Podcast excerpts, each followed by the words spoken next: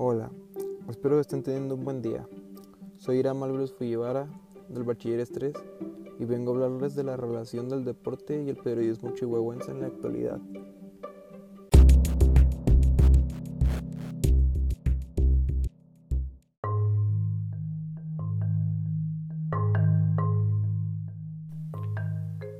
Primero quiero aclarar que lo que voy a decir a continuación no es solamente mi opinión, ¿ok?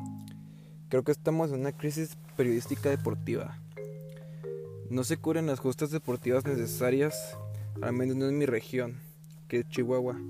Todo lo que se anuncia en la radio, que es el medio de comunicación de mayor importancia local, son juegos de básquetbol profesional y béisbol. Y no digo que eso esté mal, pero creo que hay muchos torneos y equipos locales muy serios como para hablar de ellos.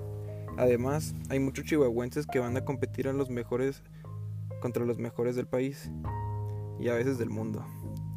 Y nadie conoce sus nombres. Ni hay notas en las estaciones de radio, o al menos en las más importantes. Creo que es importante empezar a ver a los deportistas locales, no tan comerciales, y darles el crédito y el apoyo que se merecen. Pues justamente las personas que deberían hacerlo, que en teoría es el gobierno, no lo hace. Hay muy poco presupuesto de la CONADE para Chihuahua y cada vez baja más. Y yo no vi notas en la radio o el periódico que hablen y se quejen seriamente de esto. Hay que recordar que el periodismo es el contrapeso del poder que tiene el gobierno.